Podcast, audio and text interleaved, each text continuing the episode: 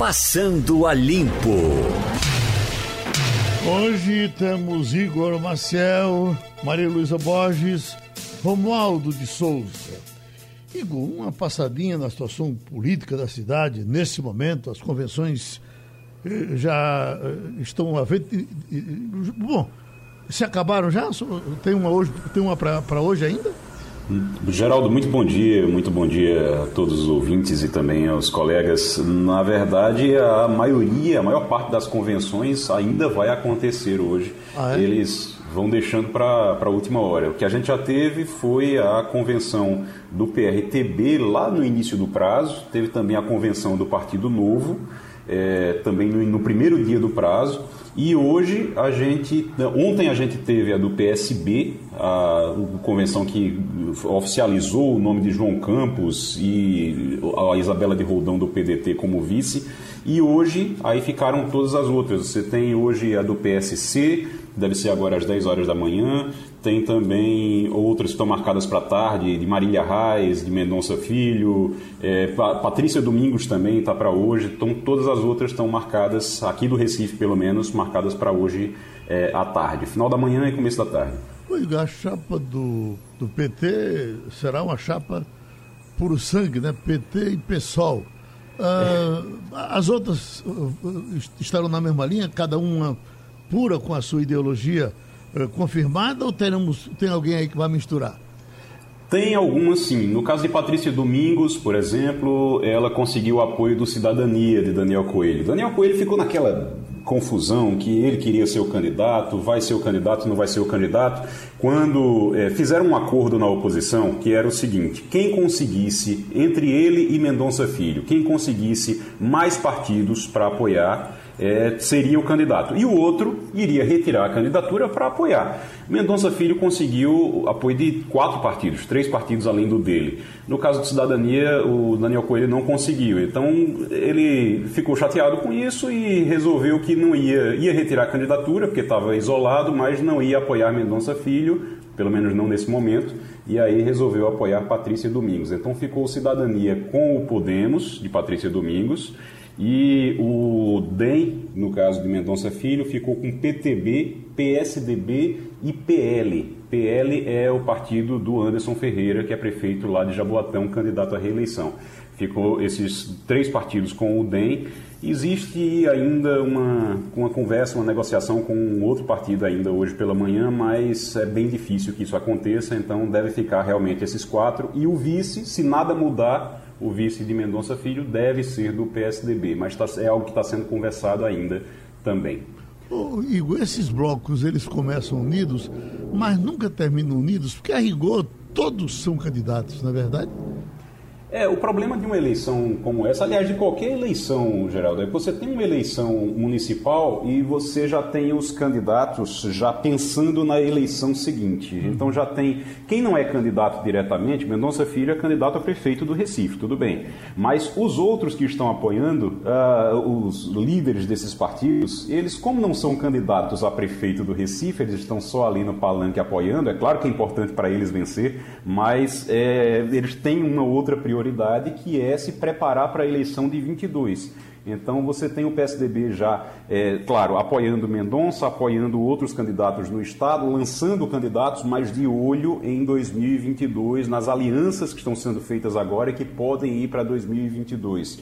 Você tem o PTB também pensando nisso, você tem o PSC, por exemplo, que está lançando uma candidatura é, em separado com o Alberto Feitosa ele está ali, mas está pensando também em 2022 de alguma forma. Isso acontece na eleição municipal e acontece na outra eleição, porque na eleição nacional está todo mundo também pensando, olha, como é que vai ser, quando, quem é que vai ser o candidato a prefeito daqui a dois anos. Então eles fazem esse cálculo e isso é claro que acaba rachando às vezes no meio da, de uma campanha.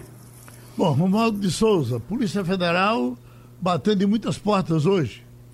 Geraldo, a Polícia Federal está em várias regiões do Brasil: São Paulo, Rio, Espírito Santo, Distrito Federal e, claro, é, está é, agindo, Geraldo, também em Pernambuco, é, a, em busca de agentes públicos e de empresas que superfaturaram ou ofereceram e receberam propina, dependendo da região, na compra de equipamentos e insumos do enfrentamento da Covid-19. A Polícia Federal chegou hoje aqui em Brasília, por exemplo, Geraldo, numa empresa que vendeu equipamentos para o Espírito Santo, onde não havia uma experiência sequer, nenhuma experiência do que seria esse equipamento. Portanto, é, houve um superfaturamento em várias regiões do Brasil. É, e hoje à tarde, às 5 horas da tarde, não é, Geraldo? Toma hum. posse o ministro Eduardo Pazuello. E ontem Pazuello estava rabiscando o discurso dele, dele e a ideia é, do governo é, nessa última fase, que ele vai chamar de última fase de enfrentamento da Covid-19, é dotar municípios e regiões que ainda estão desprotegidas, sem equipamentos e sem insumos, de equipamentos que o Ministério da Saúde está comprando. Portanto, nós já estamos aí é, no, em meados do mês de setembro, Geraldo, e o Ministério da Saúde ainda está comprando equipamento, ainda está recebendo equipamento. Portanto, foi realmente uma desorganização na compra desses equipamentos e desses insumos. No começo da pandemia, o então ministro da Saúde, Luiz Henrique Mandetta, fez até uma proposta na primeira reunião que ele fez com os secretários eh, de saúde dos estados, e aliás foi a última que foi a reunião presencial, e havia uma proposta de que o governo brasileiro o Ministério da Saúde centralizasse as principais compras. Houve um receio da equipe, houve um receio da Advocacia Geral uh, da União, da Controladoria Geral da União, melhor dizendo, de que poderia haver um esquema muito grande de compras de equipamentos e superfaturamento. Olha, se esse esquema tivesse centralizado num, no Ministério da Saúde, o pepino todo estaria na esplanada dos ministérios, Geraldo. Maria Luísa, Aqui, como é que o, o, rolo está grande ainda? Pois é, quando eu estava saindo de casa, a gente estava exatamente nas primeiras apurações. Eu não uhum. pude acompanhar o desenrolar, mas. A... Já saiu a nota oficial da, da, da prefeitura. Enquanto né? eu me deslocava, saiu a nota, porque é, eu estava. Eu... A de Jaboatão não teve, não, até agora não se disse nada. Né? Isso. Né? É, uhum. é, Jaboatão e Recife são os alvos. Sim da operação da polícia, não é? Eu tô da polícia federal, é, é, é importante se diga. Agora, o Romualdo fez uma observação boa, porque se fosse centralizado realmente, você teria uma, uma, uma complicação muito grande para o lado federal. Uhum. Bom, aqui é, é, é, é, muito parecida com a, com a acusação anterior, né? De, a, a, de compras, de compras. É, exatamente, de compras durante a pandemia. Os dois, os dois é, é, as duas operações elas são muito focadas em compra na pandemia. Uhum. Né? E aí a gente vai ter que, que desenrolar. Geralmente a Polícia Federal ela faz uma uma coletiva no meio da manhã é, que ela detalha tudo uhum. que ela está apurando. Uhum. As outras operações contra a Prefeitura do Recife, elas tinham é, a presença do Ministério Público. Uhum. É, dessa vez, é, é, polícia, tem outros órgãos também. O Ministério Público também está tá nela, não é, Romualdo? Está também, olha, tanto aqui no Distrito Federal como em outras regiões está. Aliás, a boa parte das denúncias, não é, Maria Luísa?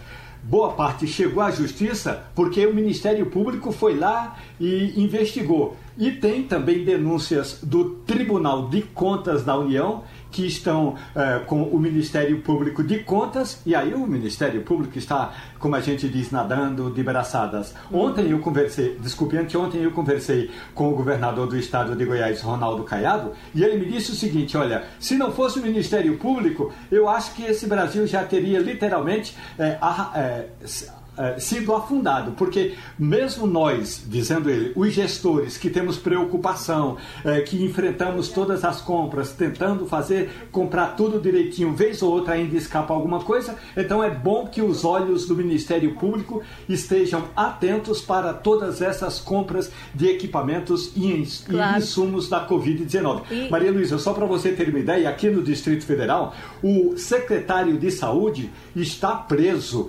ele está preso, estava até ontem numa sala especial, e aí o governador do, uh, governador do Distrito Federal, Ibanez Rocha, exonerou o secretário, ele perdeu o foro privilegiado e está atrás das grades juntos com os outros bandidos comuns. Portanto, o Ministério Público já, está arrochando. Quanto tempo já que o secretário eh, da, do Distrito Federal está eh, 19 dias.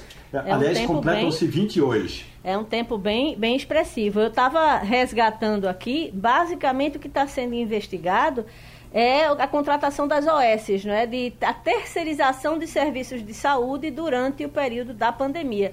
E chama atenção o fato de que, ao contrário de outras vezes em que se, se chegou a falar de haver assim uma motivação talvez política pelo fato do, do, da prefeitura local ser oposição ao governo federal, mas dessa vez você teve duas prefeituras de duas é, é, realidades políticas bem diferentes. Né? Você tem Jaboatão, que é uma prefeitura muito aliada ao, ao pensamento do governo federal, e você teve Recife, que de fato é uma prefeitura que tem mostrado uma, a, a, a figura do prefeito tem mostrado muita oposição ao presidente. Estou recebendo uma coisa aqui que nos alegra e anima.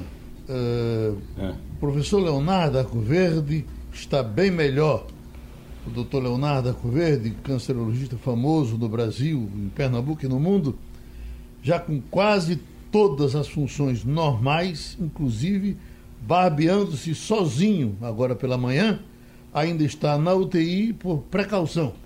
Mas Boa estamos notícia, é? esperando então pra, Eu já já. Que você falou com, com, um médico amigo dele na sexta, exato. não é? é to, estão todos contentes com essa recuperação. essa recuperação que com certeza agora, virá e vai ser muito bom. Para ele, para os amigos e para os pacientes e para todo mundo. Olha, Já no Poder Judiciário, não é, Geraldo? Sim. A posse do ministro Luiz Fux foi uma atrapalhada generalizada. É verdade. Ele tinha decidido que não iria fazer uma posse presencial a não ser apenas com os ministros é, do Supremo Tribunal Federal que quisessem, aliás, nem todos apareceram.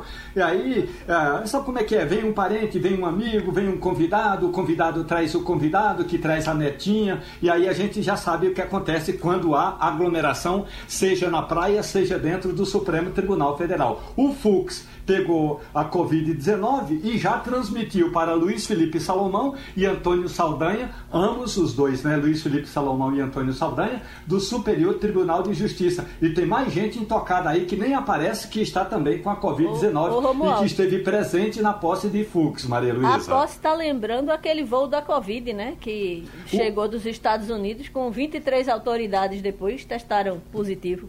Exatamente, com a diferença que no voo da Covid, o chefe do voo da Covid, no caso o presidente da República, naquela época não pegou, uh, uh, não foi infectado com a doença. Fux foi o que supostamente transmitiu, porque depois da posse houve um pequeno regabofe ali, um aperto de mão para pouca gente, mas essas poucas pessoas, inclusive o presidente da quer dizer, pessoas que foram falar com o ministro Fux, né? inclusive o presidente da Ordem dos Advogados do Brasil e boa parte dos ministros do STJ, porque uh, o Supremo Tribunal Federal tem 11 ministros, aí desses 11, nove estavam presentes. Então, uh, esses nove, quer dizer, oito, mas oito apertaram a mão de Fux. O Procurador-Geral da República apertou a mão de Fux. O Presidente da República, o Presidente da Câmara, o Presidente do, do, do Senado Federal e mais 19 ministros do STJ. Até agora, dois já, de, já testaram positivo. Ou seja, esse negócio de fazer aglomeração, seja no Supremo Tribunal Federal, seja na barraca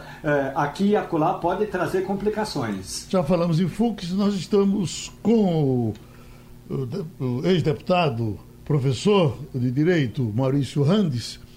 Exatamente, doutor Maurício, para lhe perguntar esse começo de Fux agora como ministro, porque mesmo com, uh, uh, estando contaminado, ele já começou a, a, a trabalhar e nesse comecinho já está desagradando alguns advogados de defesa, uh, o pessoal da Lava Jato está um pouco uh, feliz porque acha que ele vai seguir na linha que vinha seguindo quando votava como ministro. O que, é que o senhor acha dessa chegada agora de Fux? Será que ele vai dar andamento à Lava Jato como parecia que iria dar? Isso, Geraldo. Ele se revelou ao tempo é, em que não era presidente ministro do Supremo, que era, era apenas ministro, ele se revelou um dos que procuram dar apoio as investigações.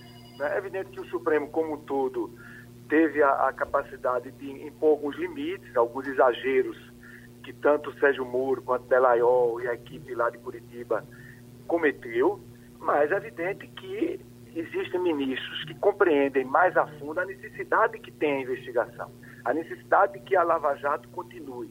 O Brasil espera que a Lava Jato continue. Então, eu imagino que Luiz Fux como presidente do Supremo, a partir do histórico dos posicionamentos dele anteriores a favor das investigações, que ele é, influa, porque o presidente é um articulador nato do Supremo Tribunal Federal, ele influa para que as investigações continuem.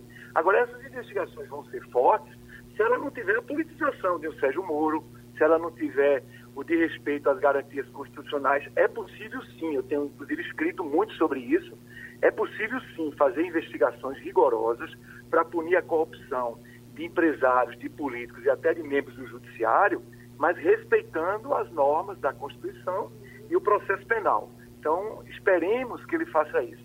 Por outro lado, é, a ascensão de Luiz Fux como ministro presidente do Supremo deixa uma grande interrogação no mundo jurídico e na opinião pública, porque ele tem sido um ministro muito controverso. Ele é acusado de vaidade, ele é acusado de procurar, de, de tomar muita decisão que a gente chama em direito monocrático, ou seja, aquela decisão que o, o ministro toma sozinho, sem consultar o colegiado.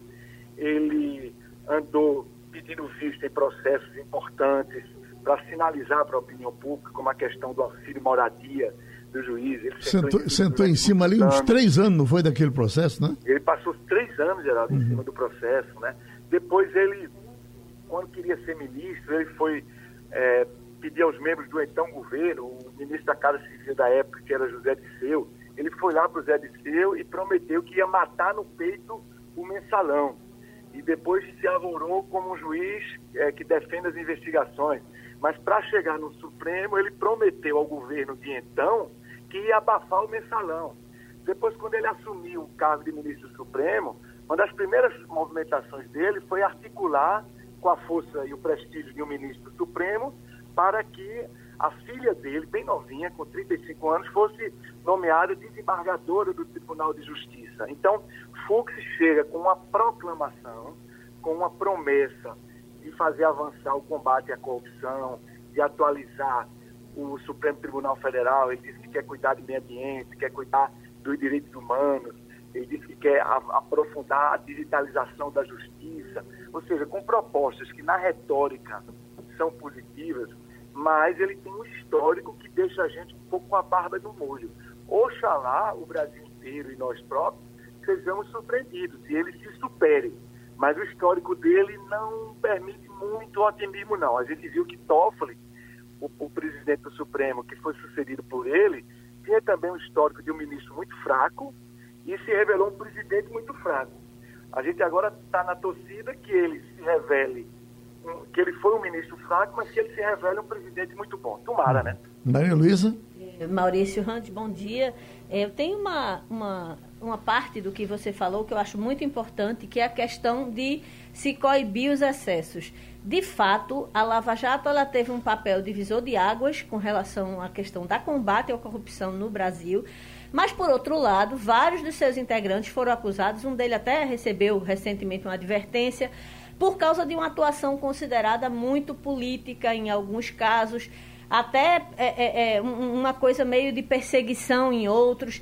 Houve muitas críticas. E o que a gente vê na prática, e isso está bem cristalizado na opinião da população, é que as punições, no caso de excessos, no caso até de, de, de, de coisas que podem ser considerados desvios graves, elas são muito brandas dentro da justiça, dentro também do Ministério Público, geralmente juízes, procuradores, eles são ágeis de reprimenda e a punição máxima é, vem a ser uma aposentadoria com todos os, os direitos garantidos.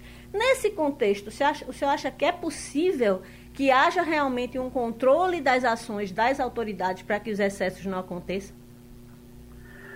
Eu, eu partilho dessa mesma indignação sua e da opinião pública, Maria Luísa. É, um, um juiz que é pego com corrupção e a punição é a aposentadoria, isso é um assunto contra o cidadão, porque ele vai para casa remunerado e praticou um crime. Né? Então, agora, por exemplo, essa operação esquema, ela acusou o Ministério Público e a Polícia Federal identificaram advogados, filhos dos ministros, que estavam recebendo recursos para vender sentença nos tribunais superiores em Brasília. Então, se tem o advogado que deve ser punido, mas tem o ministro que está avançando a sentença que esse advogado, filho de ministro, conseguiu.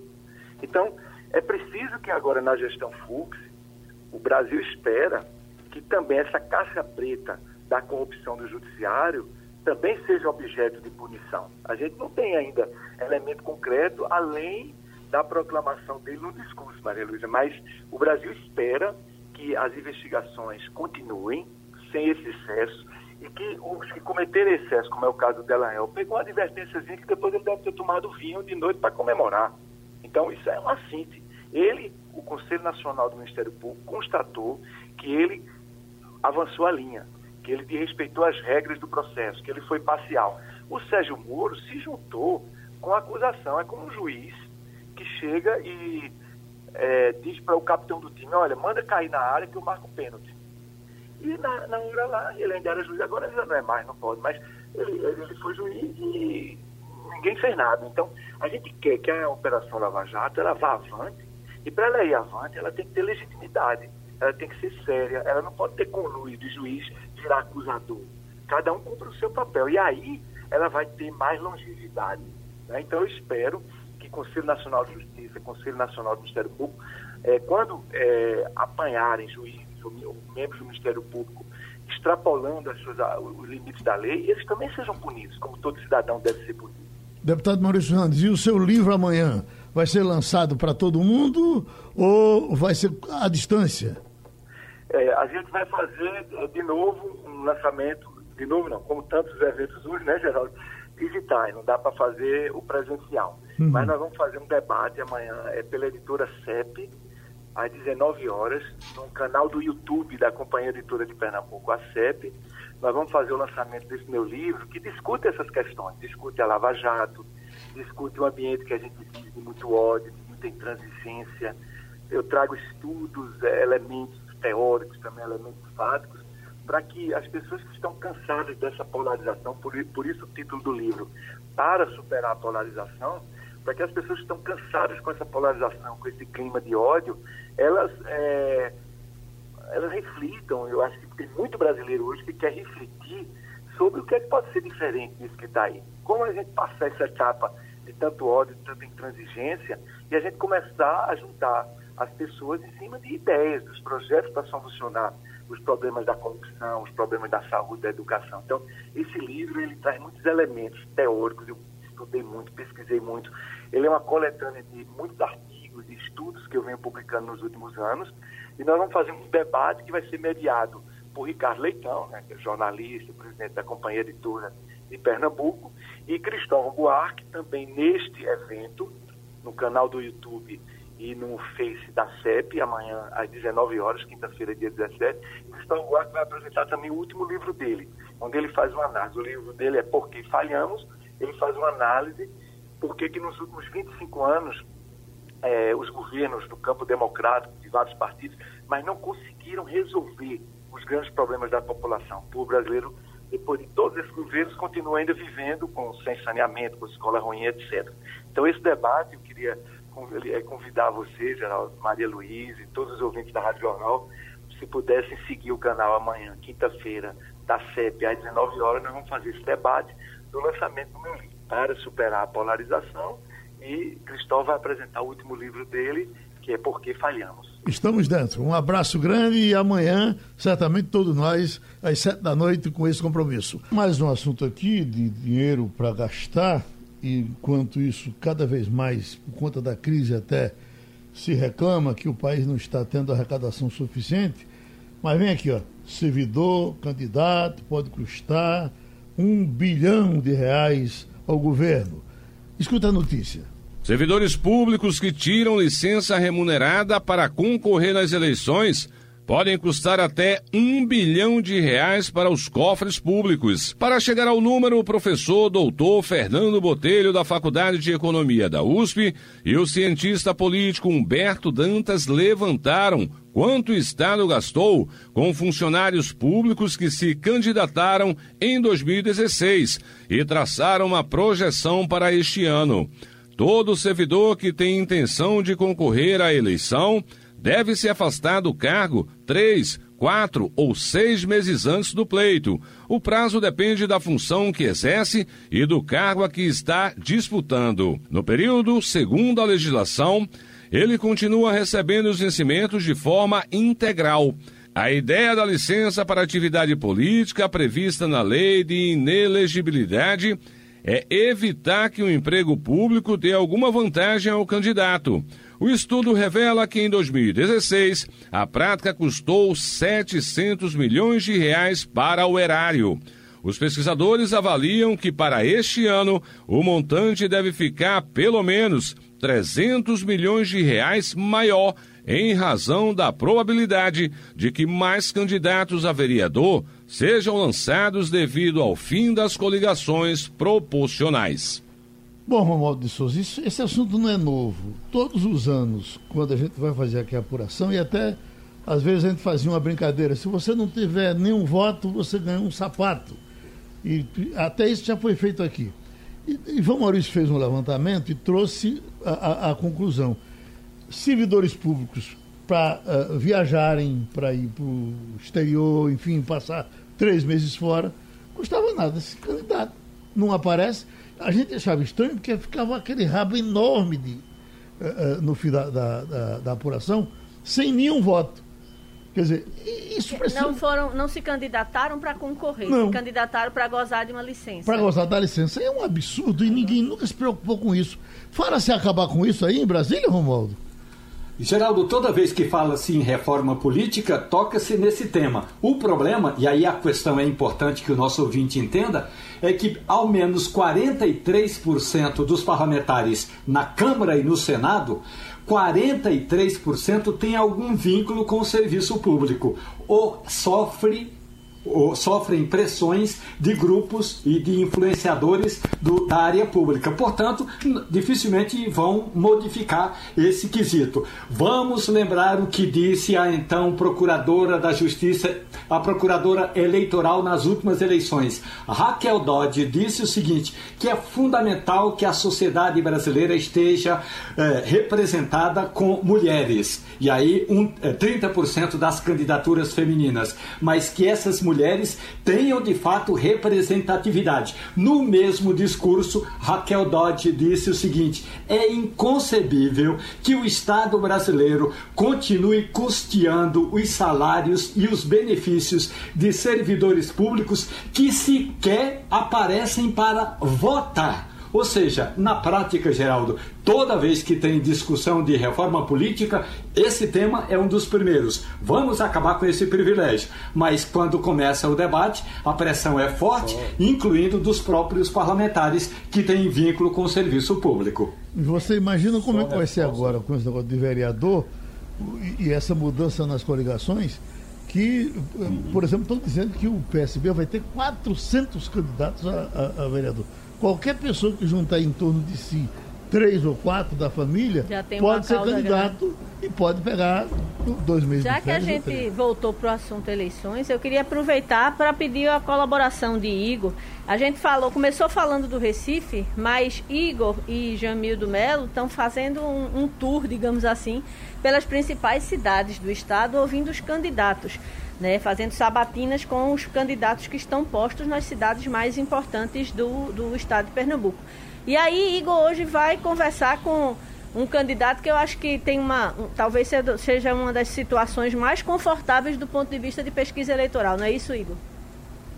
É verdade, Maria. O que é, só é, ainda sobre esse assunto da, é, dos vereadores e dos funcionários públicos, é que a gente precisa é, observar que isso só reforça a necessidade da reforma política, de uma reforma política bem feita e que, pelo jeito, não tem como ser feita por dentro, tem que ser feita através de uma constituinte ou alguma coisa do tipo, porque por dentro, se depender do Congresso, não vai sair. E se não for reforma, não resolve. Esse, esse caso que o Romualdo estava citando agora, em relação às mulheres, a primeira regra disse: não, tem que ser 30% 30% das vagas de candidatos. Aí arranjaram uma forma de fraudar. Aí depois disseram, não, tem que ser 30% dos valores da, do fundo eleitoral. Arranjaram uma forma de fraudar. Então só vai realmente com uma reforma política que seja estrutural. Agora, em relação a outros municípios, é, como Maria falou, a gente começou na segunda-feira, a gente já fez uma série de entrevistas com os pré-candidatos à Prefeitura do Recife. Vamos ainda encaminhar outra com os candidatos agora formalizados a partir de hoje. E também estamos fazendo em outros municípios. A gente começou Petrolina na última segunda-feira, começamos com Júlio Lócio Filho, do PSD. Ontem foi a vez de Odaci Amorim, do PT.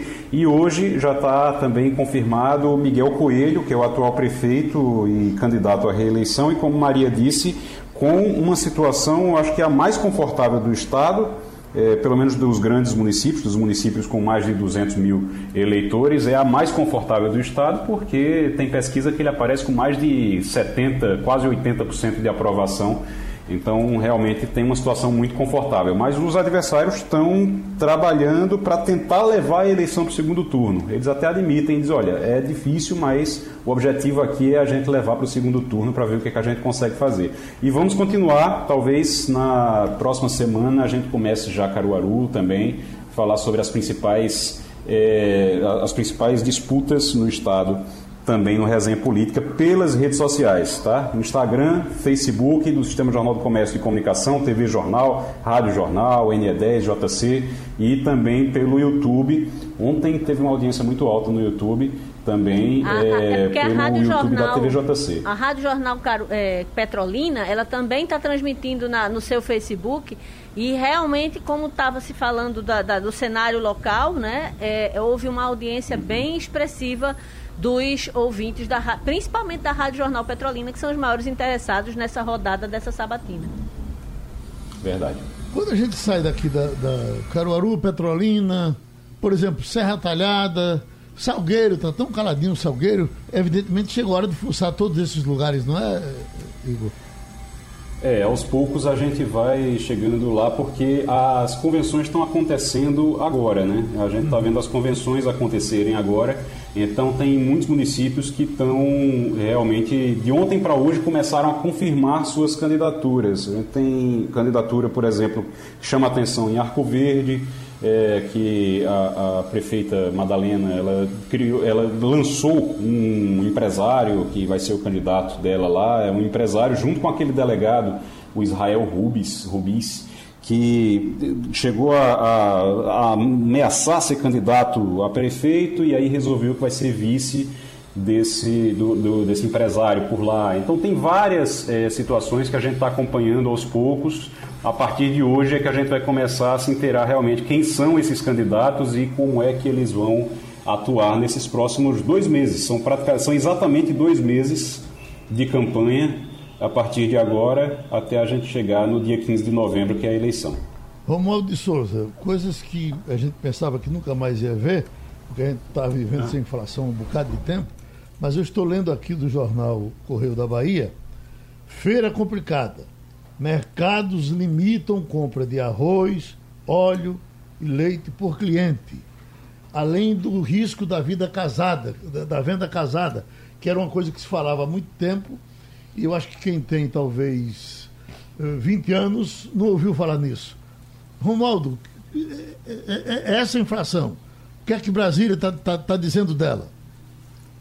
Olha, a brincadeira que aparece por aqui é a seguinte: eu estou há duas horas nesse churrasco e só passa picanha e lombo de porco. Arroz até agora não passou nenhum pratinho. Portanto, Geraldo, a grande preocupação é a seguinte: o governo precisa em vez de fazer aquela pirotecnia, e aí sim, isso é pirotecnia, de mandar o Ministério da Justiça investigar porque o preço do arroz chegou a esse nível, precisa tomar uma outra decisão, Geraldo Freire. Isso a gente está falando de arroz, mas tem vários outros produtos que também estão subindo de preço e também são produtos que so, sobem de preço em função da sazonalidade, porque não estamos na entre safra, mas o governo precisa tomar uma medida. E qual é a medida essencial? No, onde for necessário, onde for preciso reduzir a carga tributária, tem que reduzir a carga tributária. Não tem por que ficar nessa história, ah, não dá para reduzir carga tributária. Mas escuta, ah, se o governo manda o Ministério da Justiça fazer praticamente o que fez Sarney quando mandou eh, com aquela lei delegada atrás, atrás dos bois no pasto, então o governo também tem condições e o presidente da República já tinha prometido, mas até agora não cumpriu eh, o governo tem condições de dar uma reduzida eh, no, no, tributo, sobretudo desses produtos que a gente, eh, mais cedo ou mais tarde, vai ter de importar, Geraldo. Maria Luiz, uma coisa bem preocupante. Campanhas de vacinação tiveram 60% menos aderência durante a pandemia. Muito ruim, né? Lembrar que a gente não pode ficar só pensando em Covid, soltar o sarampo, soltar hum, o Lembrar que a paralisia infantil ela mata ou ela deixa a pessoa com problemas para o resto da vida, com sequelas graves. A gente tem que lembrar que sarampo mata, sarampo é capaz de cegar, que sarampo pode fazer milhões de. de, de é, é, deixar milhões de sequelas nas nossas crianças. E, de fato, a gente entende que durante um determinado período havia um medo das pessoas de ir à rua, mas existem atividades que são essenciais e negociáveis. Uhum. Por mais que a gente tenha essas campanhas negacionistas dizendo para o povo não tomar vacina, a gente sabe que a maioria da população entende a importância. A gente é um país que conseguiu avançar tanto em tantas áreas que chega a dar uma dor no coração imaginar Na que tudo isso pode voltar. Né? Sim. Então você está tendo retrocesso agora. Eu, né? Da vacinação, Sim. a gente teve, é, a gente comemorou durante muito tempo não ter nenhum caso de sarampo. Aí de repente começou a acontecer aquela chegada de venezuelanos que é, é, que fez com que ressurgisse a doença no, no Brasil. Ela hoje ela está em vários lugares. A gente comemorou a erradicação da polio. Então a gente não pode é, retroceder nesse, uhum. nesse tipo de, de coisa, porque são sequelas para o resto da vida. A gente não quer que as nossas crianças, é, é, que a gente tenha uma geração de, de pessoas expostas a vírus os mais diversos por conta da, da falta de vacina, né? Igor, Maria, Romualdo, terminou o Passando a Limpo. Passando a Limpo.